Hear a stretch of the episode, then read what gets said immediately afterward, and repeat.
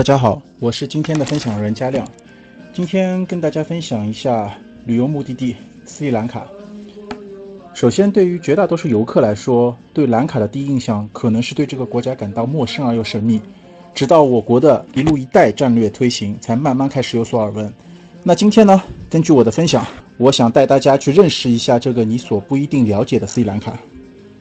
好，大家看到我这张图片啊，斯里兰卡呢接近赤道，终年如夏，是个热带岛国。因为它形状如水滴，又被称为“上帝的眼泪”和“印度洋上的珍珠”，是属于英联邦成员国之一。斯里兰卡在僧伽罗语中意为乐土，因盛产宝石，还有“宝石王国”之称。斯里兰卡以前称西兰，中国古代就称为狮子国跟僧伽罗国。因为它美丽绝伦的海滨、神秘莫测的古城、丰富的自然资源以及独特迷人的文化。被马可·波罗认为是最美丽的岛屿。斯里兰卡的经济以农业为主，西兰红茶闻名世界，是该国最重要的出口产品，所以这个国家也是世界三大产茶国之一。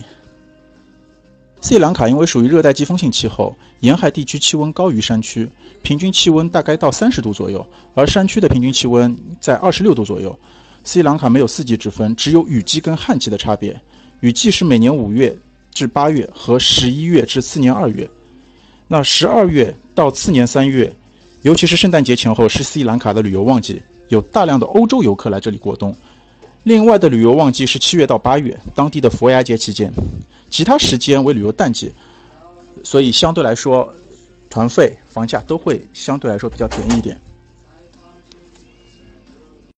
中斯两国的友谊源远流长，一九五七年二月建交，两国友好关系却可以追溯到一千六百多年前。无论是一九五二年建交前的米交协定，中斯两国的患难与共，还是共建“一带一路”，我们亲历的是中斯友好合作的崭新形成。公元四百零九年，中国东晋高僧法显就曾经来过斯里兰卡，并且记录于《佛国记》中。公元一四零五年，中国航海郑和西七下西洋，多次经过斯里兰卡，还有斯里兰卡的王子曾经就来到中国。并爱上泉州这块地方，定居于此。我来聊一聊多元化的斯里兰卡，它有哪些好玩的地方？那这是一个多元化的国家，在网上就有这么一句话：我不在印度，我在斯里兰卡的科伦坡；我不在埃及，我在斯里兰卡的西吉里耶。下面大家都可以看到，其实这是很多国家最有名的一些景点。那在斯里兰卡这一个国家就能够看到类似的景色，有一种多元化的体验。可以看山看海，吉普草原，还有红树林游船，茶山采茶，出海观鲸，包括城市加古迹的探寻。而世界上四面八方的精彩，你都可以在斯里兰卡这一个神奇的国家里尝遍。所以，那我来聊聊这些有哪些历史遗迹和网红可以打卡的地方。前面我提到的，我不在埃及，我在斯里兰卡的西吉里耶。西吉里耶其实是一个地名。它的景点叫狮子岩，那也是世界八大历史文化遗迹之一。曾经有这么一句话：“遇见天空之城。”它是一个真真实实存在于橘红色巨岩上的空中宫殿。这是斯里兰卡的文化金三角中其中的顶点，并且也是受到联合国教科文组织保护的世界级珍贵遗产之一。想要登上这座天空之城，需要攀上一层层陡峭的台阶。但是与此同时，游客便可以欣赏岩石上的壁画。这些壁画历经千年，仍然色彩鲜艳、逼真优美。那我给大家看一下，这是一个怎么样的场景。然后还有接下来不可缺失的一个丛林大冒险体验。不知道大家有有没有知道、了解过 Safari？它就是一种传说中的狩猎，当然是摄影的摄。你要想体验这样的活动，并不一定非要去遥远的东非大草原。在斯里兰卡的亚拉国家动物园，包括米内日亚国家动物园，都可以满足这个愿望。坐上吉普车进入丛林，观看野生动物园最原始的生活状态，与大象擦肩而过，转身又能够遇见猎豹，看河马洗澡，看鳄鱼睡觉，这种刺激与兴奋，是来到这个国家才能体会到的。接下来是我们绝对不能错过的佛牙寺，不知道各位听众里面有没有信仰佛教的？佛牙寺它位于康提湖的北面，这座寺庙里边安放着斯里兰卡最重要的佛教圣物释迦牟尼的佛牙舍利。寺庙的安保级别比较高，所有的游客呢也都要接受接受安检。这里的朝圣者和游客很多，想要一睹佛牙舍利的真身，可能是比较困难的，因为佛牙舍利是安放在盒子中，圣坛离游客的距离也会有三米左右距离，所以每个人停留在这个神圣的房间里的时间是会比较有限的。但是在这个寺庙里，大家能够感受到这个国家对于佛祖的一些虔诚，对于他们信仰的一些尊重。而且这个国家是很有意思的一个地方，我们国内。对敬佛是要烧香的，而这里是供花。啊，我在对佛牙想做一步进一步的一个介绍啊。传说公元前五百四十三年，佛祖火化后就留下四颗佛牙，其中一颗就是保存在印度国。后来呢，因为印度国内的一些战乱，所以把这颗佛牙为了保护它，来送到了斯里兰卡这个国家。那佛牙曾经一度遭遇劫难，无论是被印度国。当地的一些反对佛教的人，还是后来的英国殖民者，都曾有一度掠夺，但是最终佛牙还是回到了我们信众手中。以上这几张图片呢，是来自另外一个非常有名的石窟寺，叫丹布勒石窟寺。它位于斯里兰卡岛的中部，距离科伦坡城东大概一百五十公里左右，也是位于古都康提六十公里左右。建于公元前一世纪，是斯里兰卡的朝圣之地。丹布勒石窟寺是斯里兰卡一座比较典型的石窟式寺庙，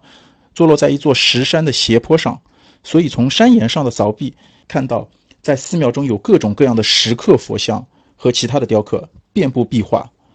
佛窟包括五所圣堂，是斯里兰卡最大的、保存最完整的洞穴庙宇，极具宗教艺术价值，展现了佛教艺术的魅力。接下来我聊一聊在斯里兰卡这个国家的一些人文景观啊。首先，我我相信大家应该很容易就想到了一个地方，叫高跷渔夫。确实，这是斯里兰卡这个国家所独有的。那它主要集中在西南海岸的浅海区，从加勒到美瑞沙沿岸都可以看到。渔民基本上都是涉水到达浸泡的海水中的木桩那里爬上去，坐在简陋的木架上，架开鱼竿，接下来就是钓鱼的时刻了。他们的目标是大量游弋在海区里的沙丁鱼，有时候运气好，每分钟都有鱼上钩。那要知道，他们的鱼竿都是没有鱼饵的，所以这个也是一个非常神奇的人文景观。我非常喜欢斯里兰卡，原因是因为它是一个非常热爱动物的国家。曾经我就在车上有看到各种各样的野生动物，在人群流动的地方毫不惧人，因为在这个国家没有人会去刻意的去伤害动物。所有的野生动物都是跟人平等的一些生灵，就比如说，我曾经在集市上看到一群野生梅花鹿在那边随意休息，这在我们国内可能堪称是奇景，但是在斯里兰卡比比皆是。那这里有一个我非常喜欢的景点，叫大象孤儿院，它是位于尼甘布跟康提之间，是目前世界上最大的两所孤儿院中的一所，这里收容了那些掉入陷阱受重伤。脱离群体迷途，或者因为战火负伤，或者患病的幼象。当然了，大象孤儿院它会定时向游人开放。然后大家可以通过照片里面看到啊，这群大象对于人是非常和善的。他们并不需要通过非常复杂的表演或者演绎杂技或者背人来获得他们的一些食物。他们只需要展现他们生活一面，供游客所观赏。可以在河边洗澡。以可以跟他们互动喂食，完全没有一些警惕的概念，所以这个国家是野生动物的天堂。相信我前面介绍，大家可能也听到过，斯里兰卡是世界上三大产茶国之一。那世界上有四大茶红茶名种啊，有呃印度的大吉岭跟阿萨姆，包括中国的祁门红茶，但是斯里兰卡的西兰红茶是产产量最多，而且品质非常优异的一些红茶产地。那在这里为什么适宜呢？因为它的海拔相对还比较高，降水充分，又有足够的日照，所以在这里产茶的品质非常好。然后我们所能够买到的价格也非常便宜。大家通常都会在斯里兰卡购买大量茶叶回来作为手信，比如说一罐一百克左右的茶叶，可能在当地的售价只有二十块钱人民币左右。在茶山上也是会感到非常凉爽，不像在山下。沿海地区会比较炎热，在这里我们可能要披上薄薄的外套，然后可以去到一个叫霍顿的平原去享受徒步的快感。那接下来我会给大家看一下霍顿平原是一个什么样的地方。传说的霍顿平原是徒步者的天堂，啊，它是做一个环形步道，全长九点三公里左右。那当然，我们徒步的话，并不需要对这个公里数感到害怕，因为它绝大多数都是平地草地，所以对于我们身体健康的成年人来说，走完这一圈是不会有太大压力的。而且沿途的风景非常漂亮，能够看到日出，然后看到雾气升腾，然后跟在峡谷边上，在小世界尽头跟大世界尽头这里能够眺望远方，一望无垠。如果在视野良好的情况下，据说是可以看到印度洋海的。从茶园上下来，我们可以回到南部海滨。在这个地方，你们可以看到有很多游乐项目。因为相对来说，海滨是斯里兰卡这个国家开发比较早的旅游区域，所以我们能够在这里玩到更多的项目。比如说坐船去游览红树林。为什么是红树呢？它是在沿海地区，因为海水倒灌进来，跟淡水所掺杂以后，成为了一种半咸水湖。那红树会在这种环境下生长，产生茂密的丛林。我们船游在当中，既凉爽又惊险刺激。然后我们还能够在船游红树林的过程当中去体验一种叫小鱼疗的，可以在图片中看到啊。虽然可能这些小鱼不够小，但确实在享受过程任意嬉戏，非常有趣。还有海龟服务员，斯里兰卡是一个非常崇尚和平自然的一个国家，所以在这个国家里边，大家对于野生动物的保护意识非常强。可能在很多地方，当地人会救食海龟蛋，甚至会说会捕杀野生海龟，可能是为了它们的龟壳，或者说一些药用价值。但在斯里兰卡，会有很多的民间组织会去保护它们，自发的把它们养起来，把海龟龟蛋从。一些渔民的手中去买回来，甚至是可能会吃掉它们的情况下，会把它买回来，然后把它们孵出来。当成长出来、孵出来的小海龟出现以后，会在一个池子里边去做适当的一些养殖，能够独立生活以后，把它们放归大海。所以这个国家的人非常热爱动物。那接下来就是我们所熟悉的海边小火车了。那从科伦坡到加勒。有一段火车线是著名的海上火车，铁轨距离大海不到五米，所以这条线路延续向南，可以看到著名的海滨城市美瑞沙，也可以到加勒去看海龟，可也可以乘坐火车到中部的山区。那加勒火车站位于古城外，但是距离古城很近。大家可以看到啊，我们坐在火车上为什么会这么有名？是因为宫崎骏曾经的一部漫画，那就是《千与千寻》，其中。第二张 cosplay 的那个照片，也就是我本人啊，因为我也是个动漫爱好者，所以在过程当中能够欣赏到二次元的一些活动，呃，会有一种很深的代入感，也会有一种浓浓的怀旧情绪。我前面还提到了加勒，加勒也是斯里兰卡南部海滨的一个重要城市，它出名并不在于海滩，而是因为它的城堡，也同样已经被列入世界文化遗产。在荷兰殖民期间，荷兰人为了展示在斯里兰卡的统治地位，在加勒这个区域建造了一座占地三十六平方米的城堡，标准的欧洲风格。除了城堡之外，加勒还有其他殖民时候的一些遗迹，比如像一些小路啊、洋房，甚至医院、仓库。那现在都已经改成了一些旅游旅游设施，或者是作为餐厅，也可能会会作为一些基础设施。但是在这个地方，处处都洋溢着些欧洲风风格，所以在加勒的游览的时候，我们又感觉是来到了一些欧洲古镇。不知道听众的朋友们有没有对鲸鱼有一些喜好？因为在斯里兰卡这个国家有一个非常特色的体验项目叫观鲸。那我相信很多其他国家会有说游览项目里面会有提到说观鲸的游览点，但是可能并不一定保证大家一。一定能看到鲸鱼，那这也确实因为鲸鱼迁徙的一些特性。但是在斯里兰卡，它有它得天得天独厚的一个特点，就是我们非常百分之九十左右的几率是一定能看到鲸鱼的。啊，只要是在观鲸的季节，大概是在十一月到三月左右，那个地点叫美瑞沙，在斯里兰卡南部的海滨当中，美瑞莎其实是最晚开放的一批，所以现在还可以在海滩上看到大批的椰林。开发项目还没有像其他地点说影响这么多。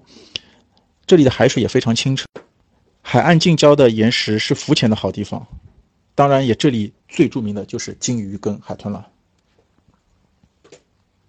出海观鲸呢，大家可能需要有一些提前做好一些准备，因为我们要看到。这些精彩的景点，景点确实有需要经历比较长的坐船的过程。大家从图中可以看到，需要坐这样的一个船出行，那可能航行时间来回的航行时间大概四个小时左右，所以我们也是要做好心理准备的。像我这种可能会晕船的，那就提前吃好晕船药。好了，大致景点我先说到这里。那接下来呢，我想跟大家聊一聊我们出行的一些准备，因为可能第一次来到斯里兰卡都会想说，我我怎么去斯里兰卡是需要做一些什么样的生活啊，或者说呃出行必须的一些东西。那我跟大家先介绍一下啊，关于出行准备，第一个从海关规定上，那在该国外国人入境是可以携带少量的生活用品的，不用缴关税。入境或者申报红色通道或走绿色通道，那当然，如我们在这当中，活体动物啊、植物啊、鸟类啊，肯定是限制入境的，并且必须是经过检疫的。那入境，请各位游客也遵从以下规定啊，像如果大家有抽烟的人，免税带入的香烟其实是一根都不允许带的，因为大家可能觉得说我烟瘾比较大怎么办？那毕竟这个国家就是禁烟之国，所以希望大家能够遵从。这个国家的习俗不要带香烟，酒呢只能带一瓶。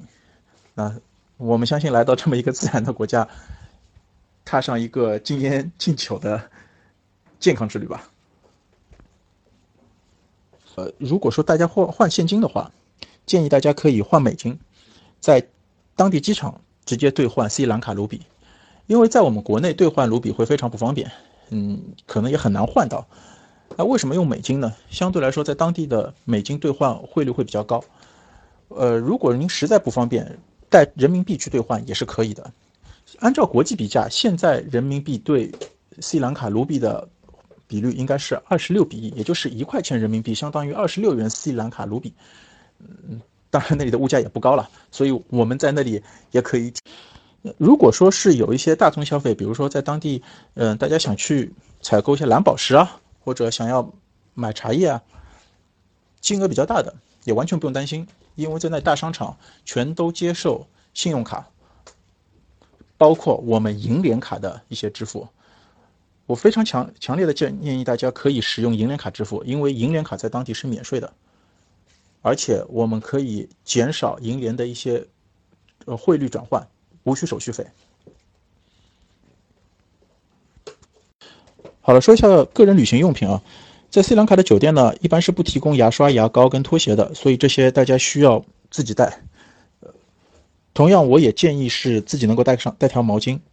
替换的衣服当中，如果是需要到茶山上去的，那大家应该是要带一套稍微厚一点的秋冬装的一些薄外套，那御寒作用。因为去霍顿平原如果需要早起的话，气温相对来说比较低，而除此以外，在除了在山下以外的，在山上以外的地区，我们全都以夏季装束即可。关于时差问题，在这个国家，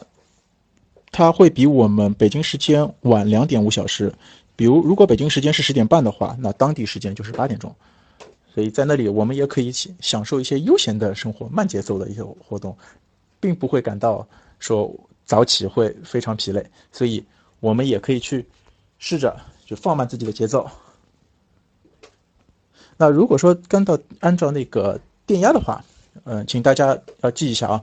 嗯，在斯里兰卡这个国家，因为是英联邦国家之一，所以所有的英国标准的插头是通用的，就是四品字形的方方插。你当然，大家如果是携带的那种国际标准国际标准转换插座，都是可以通用的。当地还有一些比较特殊的插座呢，是圆插两孔圆插。甚至有些地方作为是三孔圆插，啊，这个就比较少见了。所以出行的时候可以带好三眼方插，就是英国标准或者说是印度标准的这样的插座，然后带一条，如果设备比较多一点的，可以带一条那个转换接线板，那这个就应该能够满足大家的正常用电需求了。然后我再提一下啊，比如说大家会有兴趣说在那里有用的信号网络怎么办？我是会建议大家可以到当地去购买斯里兰卡的电话卡，嗯，差不多在六百卢比、一千三百卢比左右，直接在机场柜台这里就能买。那那里的流量是以按按照你购买的金额为为计算的，也可以作为充值，所以在那里您不需要去购买那个移动 WiFi，也不用不用租借移动 WiFi。当然，如果是中国移动的话，我也非常建议大家购买那个“一一带一路”的流量包，价格也非常实惠，十十来块钱一天是无限流量的，您可以作为热点分享给分享给你的小伙伴。最后我再说一点那些禁忌啊，呃，因为这是还是说了，这是一个国教佛呃佛教国家，所以切记是在佛像上面拍纪念照，然后也尽量不要。背对着佛像去合影，否则在这个国国家里边会视作一些轻率和不尊重的一个形象。那膜拜的时候呢，大家也必须是脱鞋进入的。前面我提到的，无论是进入石窟寺啊，还是佛牙寺，都是要脱鞋进入，以示对于佛祖尊重。如果您是敬拜佛佛像的话，也要脱帽。其实我前面介绍的。这个城这些城市呢，相距都不会太远，但是斯里兰卡这个国家相对于基础建设比较落后，嗯，它不像我们国内有比较多的公路或者高速公路，啊，它相对的国家干道呢，都还是作为那种基础土路，并不像我们所想象当中柏油路，那所以它车速一般不会很快，其实相对距离都不会太远，你想整个国家它的范围也就六万五千平方公里左右。而且我们所活动的区域也仅在说南部跟中部，甚至说那个山区。其实您您所说的每一个景点，我这里可能可能背不出具体的数据，但确实都不会很远，只是说它的交通，我们是需要坐的车的时间比较长。然后前面还有一呃一位朋友他问什么红茶好，呃，我可以建议大家在当地，比如说有些茶园上面的一些。茶山上面一些茶园，比如像 Macwood 或者说 Bluefield，这它它们比较有名的茶庄，在这上面的茶茶叶呢，相对来说更加新鲜，因为炒制会不会很久，不会陈列很长时间，而且他们因为产茶量大，出口量也大，所以基本在那里保存的时间不会特别长。那在这些大的茶山上的茶叶品质会比较好，可能还会有一些比较少见的像金茶、银茶之类的。呃，未经发酵的这种茶叶也是斯里兰卡所所独有的一些茶种。当然，如果说大家希望说作为送礼的一些手办，呃，可以到超市当中去购买，比如说像曼斯纳或者 Delma，这您都可以在超市里边，价格都不会很贵。呃，基本上就像我所说的，五十克左右十十几块，呃，十就十几块人民币。那然后一百克左右二十几块，然后两百克左右三四十块，差不多都是这样的一个价格区间，所以在这里真的是属于价格实惠量又足。至于签证的问题，我我可以也回答一下这位朋友啊，嗯，其实我不是很建议做落地签，因为在这个国家，您如果做落地签的话，它的时间会可能比较长，并且它的官员的办事效率不一不一定很高。如果因为一些没做好准备的一些意外，您去办了落地签不成功的话，那就非常尴尬了。所以我是建议说，大家可以在国内出行之前就做好一些签证的准备。当然，如果您如果跟团出行，跟着旅行社，那旅行社都会帮您安排好。如果您是自己自由行的，自己出行，呃，可以在网上找一些靠谱的机构，能够帮您代办这些签证的，或者说直接到领馆去办一些旅游签，那这个相对来说比较安全可靠一点。然后还有位朋友说跟团游是几天比较好，我可以跟大家分析一下啊。基本上跟团游是分七天、八天、九天的。那这当中区别呢？七天跟九天一般都会是一些东航的行程，因为它是白班机嘛，所以到那里它可能会感觉上会多一要多花一天时间。呃，因为白天你也有你有时间是花在飞飞机行程上面的。呃，但是这一天如果七天跟九天的行程，它都。基本上作为一个小小环导游，那七天跟九天区别在于，九天它会多一个茶山的项目，包括像亚拉国家动物园，所以是一个小环岛游。那如果说七天的话，它茶山是来不及去的。那您可您可能作为一些像我前面提到的佛牙寺啊、狮子岩啊、南部海滨的这些风光啊，都是能够浏览到的。当然，如果八天的话，其实行程项目跟七天会差不太多，只是因为它用的航班夜的行程去出发，所以您在时间上大致行程是差不多，只是它的航班时间会有所延长，所以您可能会感觉到多一天。您如果说这计划全部去兜一圈的话，您我还是分两种啊。如果您是要做跟跟团游的，那我非常建议您就走九天的，因为走完九天基本上是全部能够。全览斯里兰卡风貌了，我北部地区我是不建议去的，因为在那里来说是泰米尔人居住地。那我相信可能大家有听说过那个，就九几年的时候有传说泰米尔猛虎组织嘛，确实作为一种恐怖组织。虽然现在这些组织已经全部被消灭了，但是当地泰米尔人相对来说还是不像本地就是斯里兰卡本地的僧伽罗族人那么开化，所以在北部地区。嗯，一人没有像那么友善，呃，第二，在那里相对而基础建设是非常落后的，他们他们就没有什么好的酒店可以住，那包括餐厅啊，都都会差很远，所以我建议，如果去玩的话，您那个中部地区海边，包括茶山这边。游览就能够基本全览到斯里兰卡的景象了。如果像东部海滨那里有一个叫廷可马里的地方，也可以去看一看。但是同样的，那里的酒店相对来说比较少一点。还有，如果说团队游的话，大致的预算呢，我要看时间了吧。就是如果过年期间肯定会贵一点，对吧？因为嗯，大家也知道，寒暑两假，包括我们国内的五一、十一长假，肯定也都是旅游的热门期间。这个其实倒不是说斯里兰卡这个。目的地的旺季，而是我们国人出行的旺季，所以机票价格也会相对贵一点。那可能在这个时间，您所要做的预算是在一万块钱左右的。那我前面可能还没有提到啊，因为我们所坐的航班，它是飞行时长，如果说您是直飞的话，基本上也是要五六小时左右。那这么长的时间，您飞过去，呃。那那大家肯定是会是会机票也不便宜了，对吧？那如果说您是在三四月份去的话，所以现在如果去报名做三四月份的行程就会比较合算，因为相对来说这是比较淡季的，价格大概在七千、八千、九千、九九千不等，因为我前面说的嘛，它可能日期不同，或者说当地酒店星级不同，会有所区别。啊，不好意思啊，前面我讲那个 餐食的那个录音没录上，我重新再说一遍。就是前面我问朋友问说当地的餐食有什么特色，我可以跟大家说，当地的餐食是以咖喱为主，但是这个咖喱不像我们的日式泰式的咖喱和带甜味比较重，它是辛辣的那种刺激性味道比较重，所以国人并不一定特别适应。嗯。在当地的一些餐食，中餐也比较少，也也很贵，所以我们可能很难去找到一些像样的中餐。你只有在大的城市，比如科伦坡啊、康提啊去找到。其余的地方，呃，我们尽我尽量建议大家可以用当地一些西式的餐食，特别是当地水果非常便宜，比如说榴莲，差不多人民币二十块钱左右一个一整个，然后红毛丹每一个大概都有小孩拳头大小，也就十几块。呃呃，五六块人民币有十几个，行程当中完全可以去参加那个观鲸的项目，因为我们基本上行程在海边会有一天自由活动。那自由活动呢，的游客可以去自己去在海海边去找喜所喜欢的项目去玩。当然，我们旅行社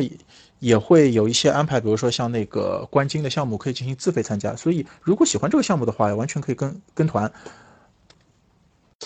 观鲸其实并没有什么太大的危险，只是说容易晕船。那这这个就见仁见智了吧？嗯，如果要看到鲸鱼，那肯定需要经历一些风险的，对吧？这就不是不是危险，而是说您可能是要扛那个呃船的那个晃动，然后那个印度洋的大浪是对大家必经的考验，所以您可以去考虑一下。毕竟这也确实是一个非常令人激动的项目。我我去看到鲸鱼的时候，前面的所有的。那个历险或者说身体不适都会有瞬间就烟消云散，这是真实感受。然后还有前面朋友提到的那个，是不是带小孩适合带小孩去？呃，我很负责跟您说，我我去年就带着自己的孩子到斯里兰卡去游玩过，嗯，这是一个非常适合亲子游的活动，因为其实在这行程当中，除了我所提到的两个地方，一个是狮子岩，还有一个是霍顿平原，是需要有付出一定体力的行行程项目以外，其他的景点基本上都是说作为以观赏为主，或者说以亲身体验为主。